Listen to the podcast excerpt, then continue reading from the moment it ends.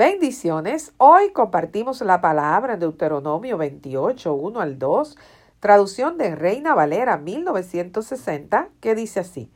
Acontecerá que si oyeres atentamente la voz de Jehová tu Dios, para guardar y poner por obra todos sus mandamientos que yo te prescribo hoy, también Jehová tu Dios te saltará sobre todas las naciones de la tierra, y vendrá sobre ti todas estas bendiciones, y te alcanzarán si oyeres la voz de Jehová tu Dios.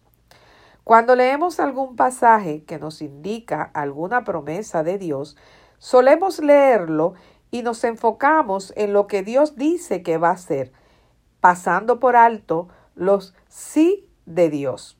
En este pasaje, Dios hace énfasis en los sí. En los sí que cuando leemos con detenimiento nos damos cuenta que son condicionales ¿Qué te quiero decir con esto? Que en las promesas de Dios hay una parte que Él hace y otra que nos corresponde a nosotros realizar. Puede suceder que al no percatarnos del sí condicional de Dios, estemos esperando el cumplimiento de algo en nuestra vida y precisamente Dios está esperando que hagamos nuestra parte para Él completar la suya.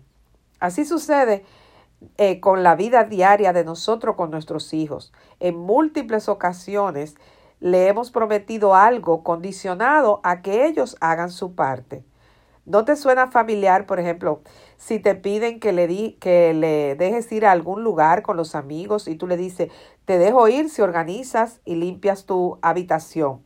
O, por ejemplo, te pueden pedir que le hagas un regalo de un viaje o algo y tú le dices, bueno, yo te regalo el viaje si tú sacas buenas notas, si tú pasas de grado. Y así sucesivamente. Siempre eh, le estamos haciendo en múltiples ocasiones promesas como negociadas. Tú haces esta parte, entonces yo hago la otra parte. Y eso es lo que te estoy hablando. No te quiero decir que Dios va a negociar contigo, no.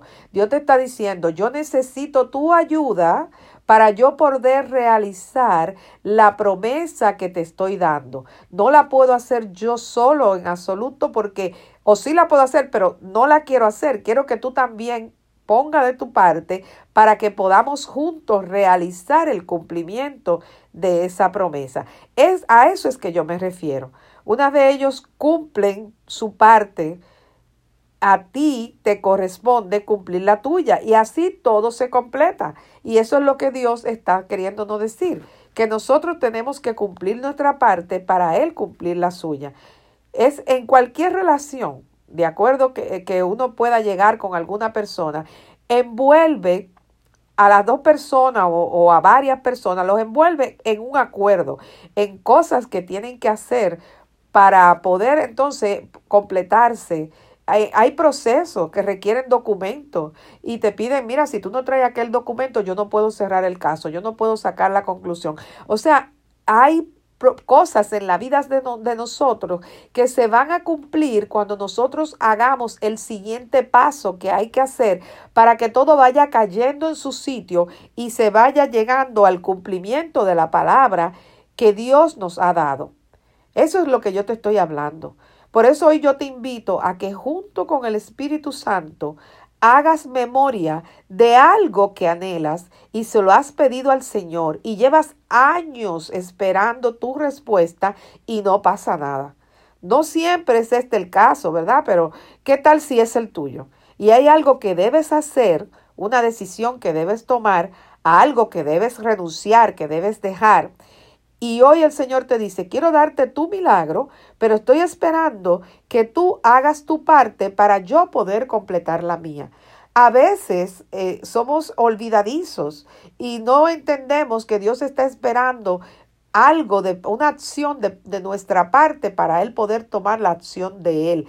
Eso puede pasarnos ah, sin darnos cuenta, pero a veces no puede pasar intencionalmente, que sabemos lo que tenemos que hacer para que Dios pueda completar el milagro, pero como no me agrada lo que tengo que hacer, como no tengo ánimo de hacerlo, no lo hago, lo procrastino, lo dejo para hacerlo después, no lo hago y lo que y entonces culpo a Dios de que todavía mi promesa no se ha cumplido cuando en realidad la única persona que no ha permitido el cumplimiento de la promesa soy yo, porque no he realizado lo que me corresponde para que entonces Dios pueda hacer lo que ha prometido haciendo su parte. Amén.